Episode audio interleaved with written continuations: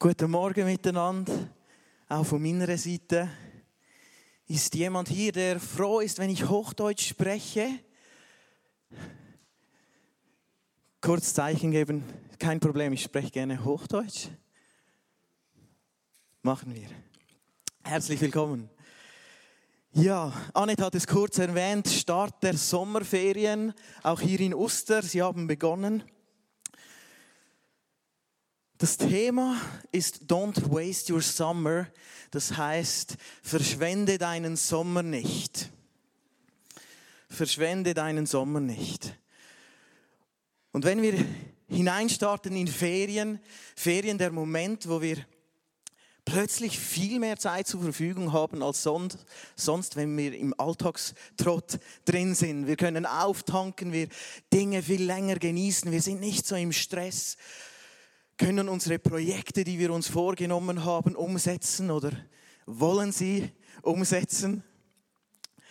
Wir haben viel mehr Stunden zur Verfügung. Morgens müssen wir nicht um sechs oder sieben Uhr aufstehen, um zur Arbeit oder zur Schule zu gehen, sondern diese Zeit können wir eben mit Ausschlafen verschwenden. Oder einige von uns verschwenden sie mit Ausschlafen. Ich weiß nicht, ob du das kennst, dass wenn du fünf Wochen Ferien oder bei den einen natürlich ein wenig weniger, sind durch. Du schaust zurück und denkst, was habe ich bloß in dieser Ferienzeit gemacht? Eigentlich wollte ich doch. Und irgendwie mein Projekt im Garten, das habe ich nicht mal gestartet. Das Buch, das ich lesen wollte, habe ich nicht mal aufgeschlagen. Wo ist bloß diese Zeit geblieben? Und verschwenderisch zu sein, hat für uns ja oftmals so einen Negativ-Touch. Vor allem, wenn wir es zum Beispiel mit Geld verbinden. Dieser und jener ist so verschwenderisch mit seinem Geld in diesem und diesem Bereich. Macht für mich völlig keinen Sinn. Aber wenn es darum geht, mit Gott Zeit zu verschwenden, dann sollte es keinen negativen Touch haben. Dann sollten wir so großzügig wie möglich sein. Verschwende deinen Sommer nicht, verschwende Zeit mit Gott. Und ich möchte mit euch heute Morgen zwei Beispiele aus der Bibel anschauen, ein negatives Beispiel und ein positives Beispiel, die mich genau in diesem verschwenderisch Sein ansprechen. Und das eine Beispiel ist eine Situation des Volkes Israels, das für mich als ein negatives Beispiel dient. Manchmal kommt es mir vor, als wäre das Volk Israel spezialisiert darauf, Gott den Rücken zuzuwenden. Immer wieder, sie sind das auserwählte Volk Gottes und doch wenden sie sich immer wieder von ihm ab. Und eigentlich möchte doch Gott nur von ihnen, dass sie ihm vom Herzen nachfolgen. Irgendwo auf ihrem Weg wenden sie sich ab von Gott, wenden ihm den Rücken zu und beginnen ihr eigenes Ding durchzuziehen. Kommt dir das bekannt vor? Wenn ich mein Leben anschaue, kommt es mir manchmal auch bekannt vor. Sie verschwenden Zeit und Möglichkeiten, die sie eigentlich gehabt hätten, mit Dingen, die Gott nicht gefielen. Und eine dieser Zeiten wird in Micha 6 wird das beschrieben und Gott richtet dort mit ihnen. Das Volk wendet sich einmal mehr von Gott ab, obwohl Gott es derjenige war, der sie aus Ägypten befreit hat. Gott war es, der Mose geschickt hat, der Aaron geschickt hat, der Miriam geschickt hat, um ihnen zu helfen, in die Freiheit zu kommen, aus der, Sklaver, aus der Sklaverei hinauszukommen. Und trotzdem wenden sie sich von Israel ab. Und Gott schickt den Propheten Micha und sagt mal, halte ihnen mal den Spiegel vor Augen und erinnere sie daran, was wirklich zählt. Und in Micha 6, Vers 8 steht dann, es ist dir gesagt, Mensch, was gut ist und was der Herr von dir fordert. Nichts als Gottes Wort halten und Liebe üben und demütig sein vor deinem Gott. Einige der häufigsten Situationen in meinem Leben, in denen ich meine Zeit anders verschwendet habe als mit Gott, war genau meine Ferienzeiten. Obwohl ich dort viel mehr Zeit zur Verfügung gehabt hätte, waren dies genau die Zeiten, in denen ich am wenigsten Zeit mit Gott verbracht habe. Das heißt, für mich haben Ferien oft bedeutet Ferien, ich habe auch Ferien von Gott. Qualitätszeiten ließen, ja, fand man wenig während meinen Ferien. Mit Gott, die hatten Seltenheitswert. Gott gehorsam sein, ihn nach seiner Meinung für mein Leben fragen während dieser Zeit, ihm meine Liebe ausdrücken während dieser Zeit. Kam sehr wenig vor. Es war so, meine innere Haltung war, diese Ferien, die gehören nur mir und die sind nur für mich. Und wenn Micha zu der heutigen Zeit oder zu meiner Ferienzeit gelebt hätte und neben mir gestanden wäre, hätte er mich wohl gefragt und gesagt, was hat Gott dir getan, dass du Ferien von ihm brauchst? Und wenn ich ganz ehrlich mit euch bin, wäre meine Antwort damals gewesen, ähm, weißt du, Gott, ich arbeite schon genug für dich. Ich mache schon genug für dich. In dieser Ferienzeit brauche ich jetzt einfach mal eine Pause. Die habe ich mir verdient. Und ihr seht, meine Antwort basiert sehr auf einer, einem Leistungsdenken in der Beziehung mit Gott und sehr wenig auf einer Beziehungsebene mit Gott, die ich gelebt habe. Und vor etwa drei Jahren habe ich Gott gefragt, ich war zu Hause und habe ihn gefragt, wie siehst du meine Beziehung zu dir? Und Gott hat mir geantwortet mit einem Bild, das er mir gezeigt hat von mir selbst. Und hat gesagt, schau, du kommst zu mir mit offenen Händen und fragst, was soll ich für dich tun? Und Gott hat gesagt, das liebe ich an dir, deine Hingabe und dein Dienen. Aber dann nimmst du das, was ich für dich habe und gehst sofort antworten. Aber was ich von dir möchte, ist, dass du, wenn du kommst, dass du ein wenig Zeit mit mir verschwendest. Das hat mich tief getroffen. Aktiver und praktischer Dienst ist etwas Wesentliches und wesentlicher Bestandteil im Glaubensleben eines Christen. Aber höchstes und wichtigstes Gebot ist unsere Beziehung zu Jesus, unsere Beziehung mit Gott, unsere Beziehung zum Heiligen Geist. Ist höchste und sollte wichtigste Priorität sein. Und dies drückt sich eben oft damit aus, damit aus, dass wir einfach Zeit mit ihm verbringen. Sind wir manchmal so beschäftigt, damit Gott zu dienen, dass wir uns nicht mehr Zeit nehmen, um einfach mit ihm zusammen zu sein? Oder wissen wir gar nicht, wie das geht, einfach mit Gott zusammen zu sein und Zeit zu verschwenden?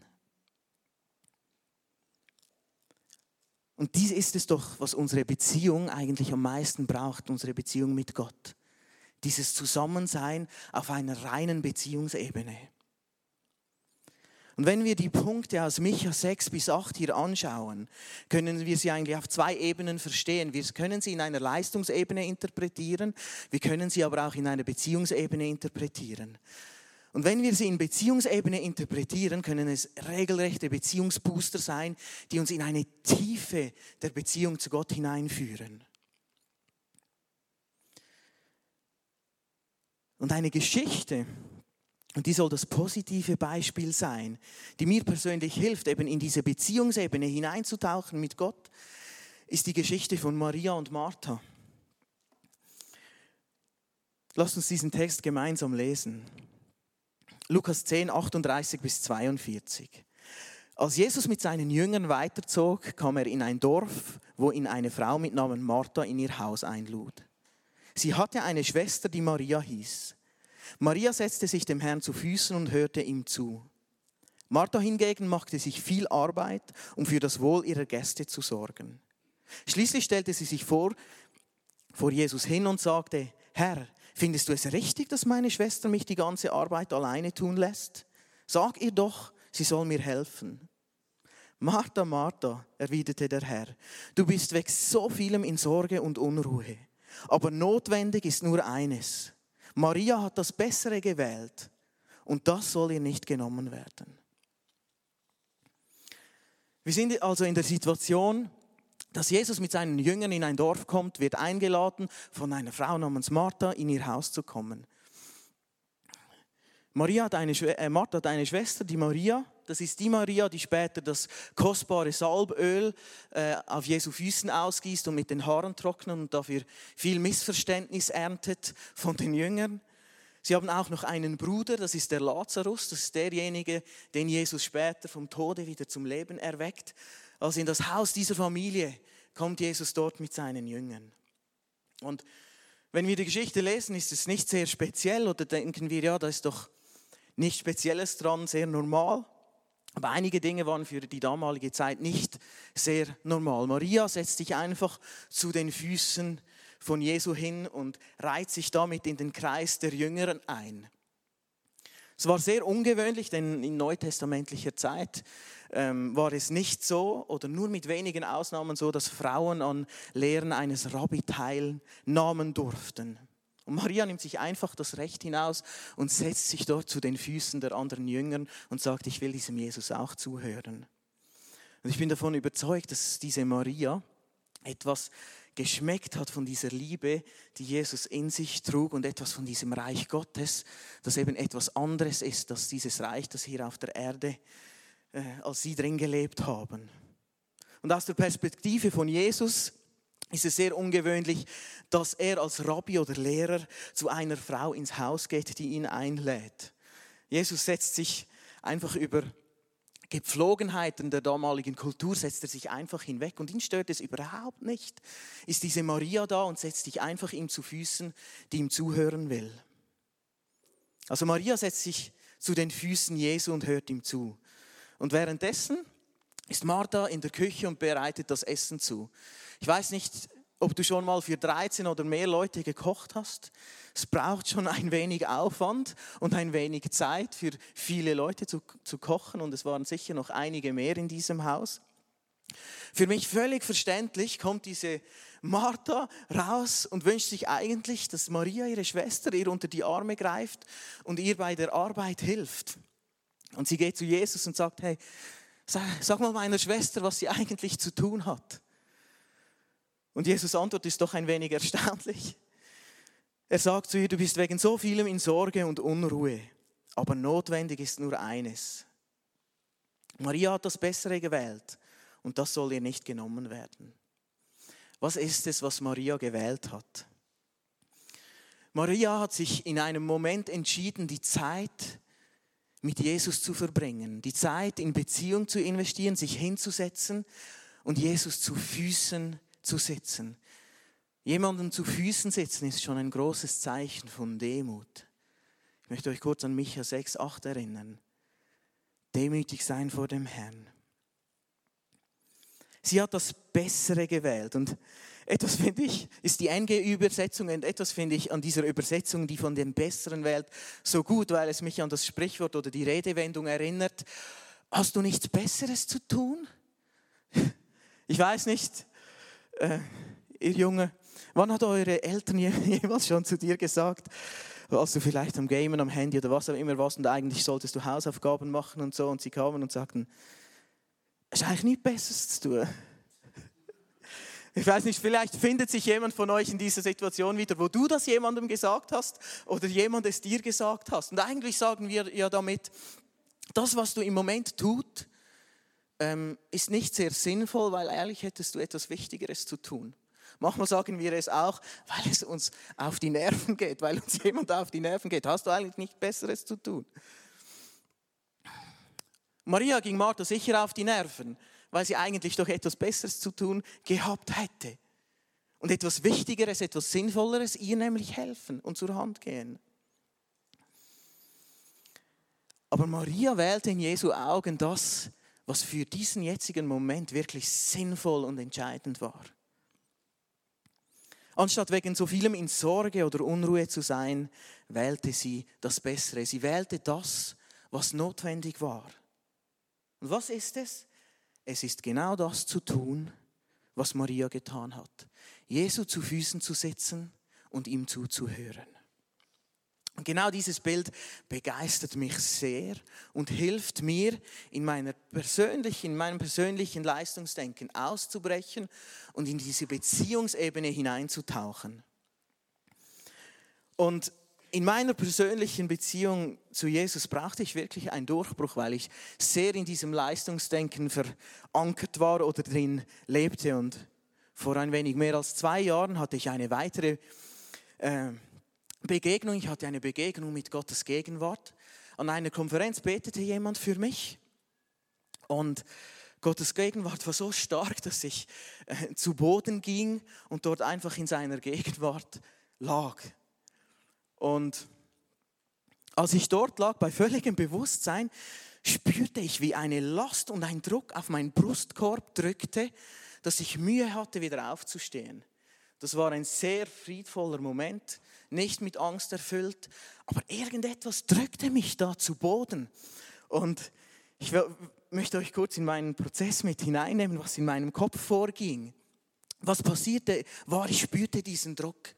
Und innerlich, außen lag ich da ruhig am Boden, aber innerlich beging ich an, zu Gott zu schreien und sagte, was ist es, was für eine Last du mir geben möchtest? möchtest. Ich spüre, hier ist eine Last, hier willst du mir etwas geben. Was willst du, dass ich für dich tue? Was willst du, wo, wohin soll ich gehen für dich? Ich tue es egal. Sag mir, was es ist. Ich nehme diese Last. Und Gottes Antwort war Stille. Da kam keine Antwort. Also habe ich nochmals gefragt, gesagt, was ist dieser Druck, was ist diese Last? Ich spüre das ja. Wie soll ich es nehmen, wenn du mir nicht erklärst, was es ist? Stille, keine Antwort. Und so lag ich da 20 bis 30 Minuten in meinem Schema, in das sich so gedreht hat bis das vor, vorbeiging. Und ich brauchte da eine Weile, um darüber nachzudenken, was da passiert ist. Und es verging eine Woche, ich habe darüber gebetet, mit Gott gesprochen, mit Freunden darüber gesprochen. Und irgendwann habe ich es dann langsam gecheckt. In meinem Leistungsdenken funktionierte ich so und bin so drin verwurzelt, dass ich den Moment nicht gut unterscheiden konnte, dass das ein Moment war, wo einfach Gott mit seiner Gegenwart da war. Und er hat mich an das Bild erinnert, das er mir von drei Jahren gegeben hat. Dass in Momenten, wo ich einfach bei ihm bin und vor seinem Thron bin, es nicht darum geht, dass ich für ihn arbeiten muss oder etwas für ihn leisten muss. Und es fiel mir wie Schuppen von, Au von den Augen, dass ich nicht fähig war oder mich nicht gewöhnt war, mich einfach in dieser Gegenwart, die sehr stark da war und die sich manchmal ein wenig anders äußert, als ich es mich gewohnt bin, dass ich mich da einfach wohlfühle. Meine Interpretation war sofort, da will mir Gott eine Last geben. Und Gott war einfach da mit seiner Gegenwart. Und ich war überfordert damit, damit einfach in diesem Moment zu sein und was ich in diesem Moment tun soll. Für mich war es ein weiteres Puzzleteil in meiner Entwicklung auf Beziehungsebene mit Gott, um ihn besser kennenzulernen und einfach mit ihm Zeit zu verschwenden und bei ihm zu sein. Maria ist mir ein Riesenvorbild. Es gab eigentlich verschiedenste Gründe für sie, dass sie sich dort nicht hingesetzt hätte. Familiäre Gründe, kulturelle Gründe, aber die haben sie nicht daran gehindert. Jesus war mit seiner Gegenwart richtig eins zu eins präsent in diesem Moment. Und diese Gegenwart hat sie gesucht. Sie wollte ihm zuhören. Sie wollte hören, ihn kennenlernen. Sie wollte wissen, was er zu sagen hatte. Das Höchste und Wichtigste ist die Beziehung zu Jesus. Micha 6, 8, diese Punkte, diese Aufforderung die sind für mich richtige Beziehungsbooster. Und ganz viel von dieser Aufforderung, von diesen drei Dingen, die dort erwähnt werden, Gottes Wort halten, Liebe üben und demütig sein, entdecke ich in diesem Leben dieser Maria, auch wenn, auch wenn wir weiter noch ihre Geschichte verfolgen würden. Sie möchte von diesem Jesus lernen, sie setzt sich ihm zu Füßen, sie nimmt sich die Zeit, um mit ihm zusammen zu sein. Und dieses Bild funktioniert für mich ganz praktisch sehr gut, um aus, meiner, aus meinem Leistungsdenken auszubrechen und in die Beziehungsebene einzutauchen. Also ganz praktisch hilft dieses Bild vielleicht auch dir. Ein einfaches, simples Bild. Und logischerweise gilt diese Predigt heute nicht nur für die Ferienzeit, es ist so, du hast viel mehr Zeit zur Verfügung, wo es vielleicht einfacher ist, auszubrechen aus dem normalen Alltagstrott, um dir Zeit zu nehmen, um in diese Beziehungsebene einzutauchen. Aber es gilt natürlich auch für die Zeit, wo du in, in einem normalen Alltagswelt äh, am Arbeiten in der Schule oder wo auch immer bist. Ferienzeit ist so ein guter Zeitpunkt, um Zeit mit Gott zu verschwenden. Frage ist, ob wenn du deine Ferienplanung machst, in dieser Planung auch eine Planung drin steckt, wie verbringe ich meine Zeit mit Gott während meinen Ferien. Ich möchte euch heute Morgen jetzt nicht fünf oder sechs Schritte mitgeben, so könntest du deine Zeit mit Gott verschwenden während deiner Ferienzeit, sondern ich möchte euch dieses Bild der Maria mitgeben. Ich nehme dieses Bild wirklich ganz praktisch. Ich setze mich zu Hause hin, ich lege mich hin und sage Gott, ich setze mich jetzt zu deinen Füßen und ich möchte dir zuhören. Und dann beginne ich mit Gott zu diskutieren und habe mir verboten in diesen Zeiten, ich, das ist jetzt nur für mich, über Dinge in meiner Arbeit mit Gott zu sprechen. Das ist nur für mich, damit ich nicht in mein Leistungsfunktionieren reinkomme wo ich in diesen persönlichen Zeiten, das mache ich zu anderen Zeiten, frage, was ist für die Yugi dran, was ist dran für das, was ist dran für Gemeinde, was ist das? Nein, das schiebe ich zur Seite, ich verbiete mich und für mich in meinem Funktionieren ist das manchmal ein Kampf. Sondern ich stelle bewusst Fragen, die mich in die Beziehung hineinführen mit ihm, wo es nur um ihn und um mich geht. Und vielleicht hilft dir genau dieses Bild, um auch dort hineinbrechen zu können. Und vielleicht kannst du sogar die Frage nehmen, die ich Gott gestellt habe, und ihn mal fragen, wie siehst du meine Beziehung mit dir?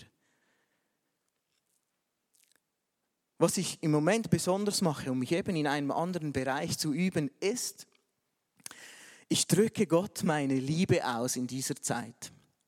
Ich kann das viel mit Singen und Worten machen, aber ich entdecke bei mir, dass ich manchmal das sehr schematisch mache und merke, es sind nicht ganz meine Worte. Das heißt, ich weiß nicht, ob du das äh, in letzter Zeit mal gemacht hast.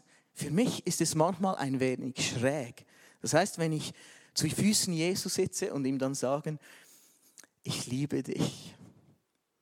Für Männer ist es vielleicht ein wenig schwieriger als für Frauen, ich weiß es nicht. Für mich persönlich brauchte ich eine gewisse Zeit, um Gott meine Gefühle ganz echt auszudrücken und ihm zu sagen, versuch das mal ich liebe dich und dann begründe, warum, dass du ihn liebst. Und ich habe gemerkt, das hat mir sehr geholfen, geholfen, wenn ich zu Füßen von Jesus sitze, ihm meine Gefühle auszudrücken.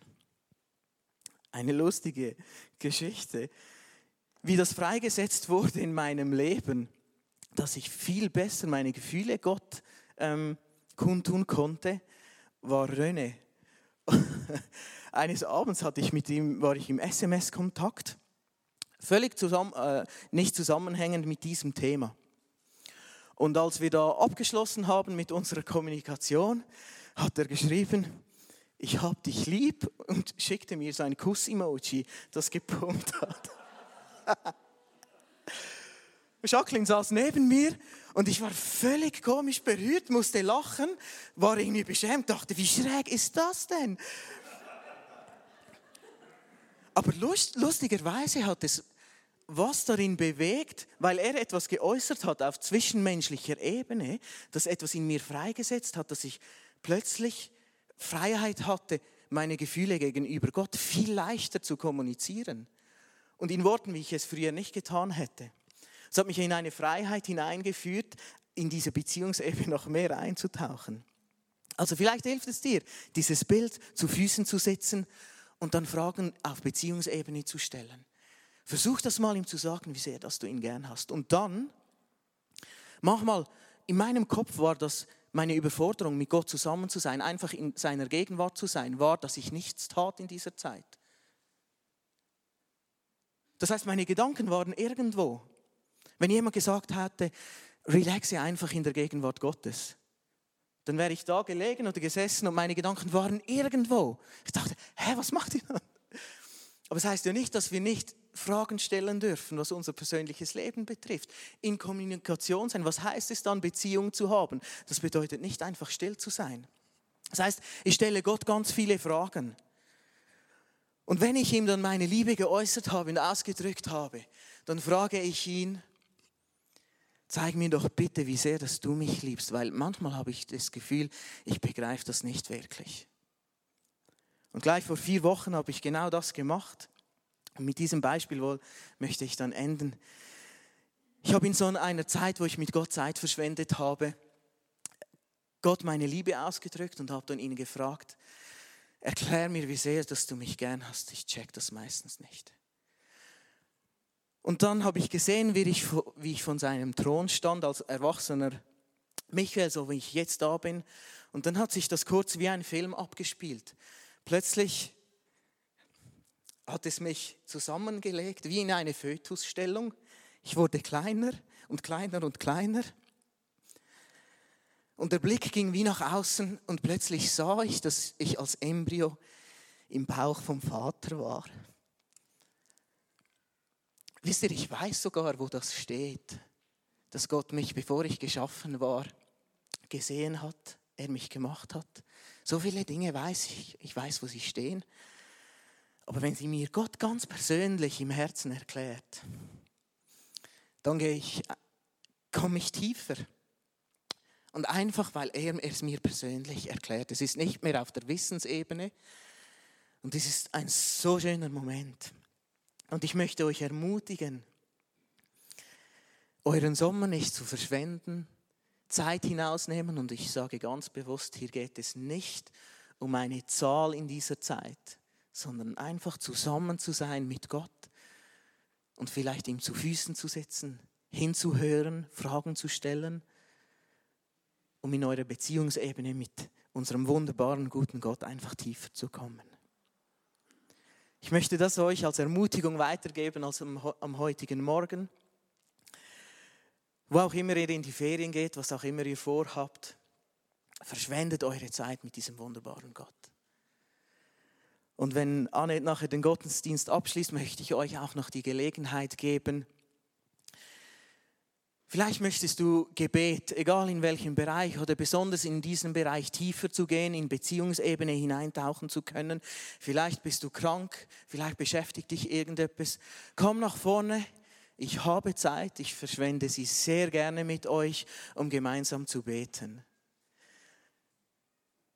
Vater, ich danke dir für diesen Morgen und ich danke dir für jede Ferienzeit und für jede Situation von jedem Einzelnen, der hier ist, die du kennst und die du, in die du hineinbrechen möchtest. Und komm mit deiner Beziehung in jedes einzelne Leben hinein, ganz persönlich, ganz tief. Ich danke dir vielmals, dass du uns lehrst, tiefer zu gehen mit dir, was es heißt, einfach mit dir zusammen zu sein, auszubrechen aus Leistungsdenken und einzutauchen in die Beziehung mit dir, in diese Liebesbeziehung mit dir. Danke vielmals. Amen.